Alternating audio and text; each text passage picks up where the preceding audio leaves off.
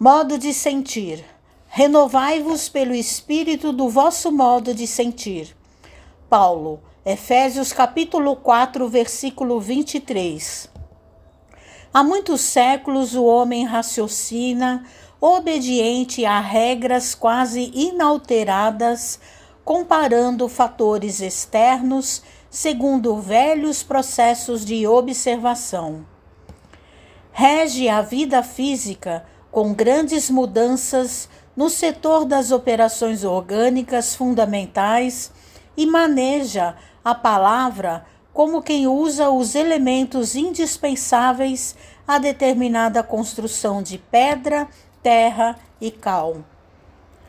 Nos círculos da natureza externa, em si, as modificações em qualquer aspecto são mínimas, exceção feita ao progresso avançado nas técnicas da ciência e da indústria. No sentimento, porém, as alterações são profundas.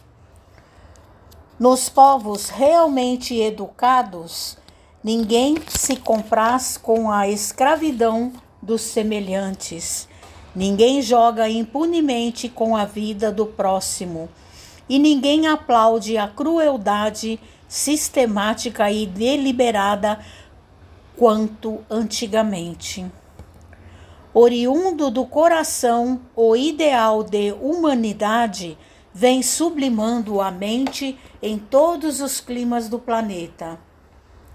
O lar e a escola, o templo e o hospital as instituições de previdência e beneficência são filhos da sensibilidade e não do cálculo.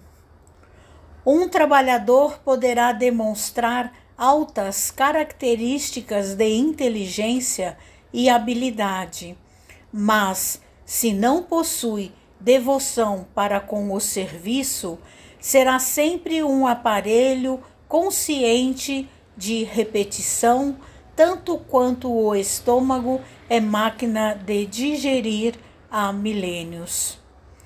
Só pela renovação íntima progride a alma no rumo da vida aperfeiçoada.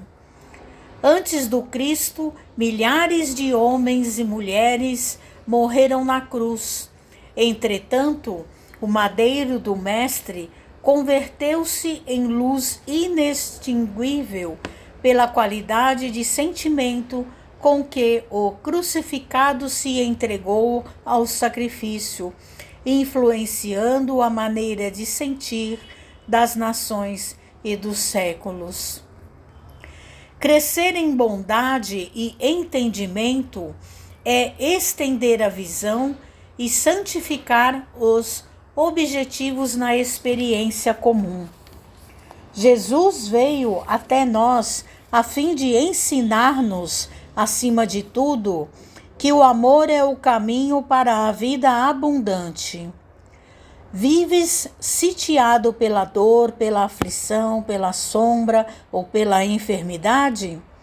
Renova o teu modo de sentir pelos padrões do Evangelho e enxergarás o propósito divino da vida, atuando em todos os lugares com justiça e misericórdia, sabedoria e entendimento. Mensagem de Emmanuel no livro Fonte Viva, Psicografia de Francisco Cândido Xavier.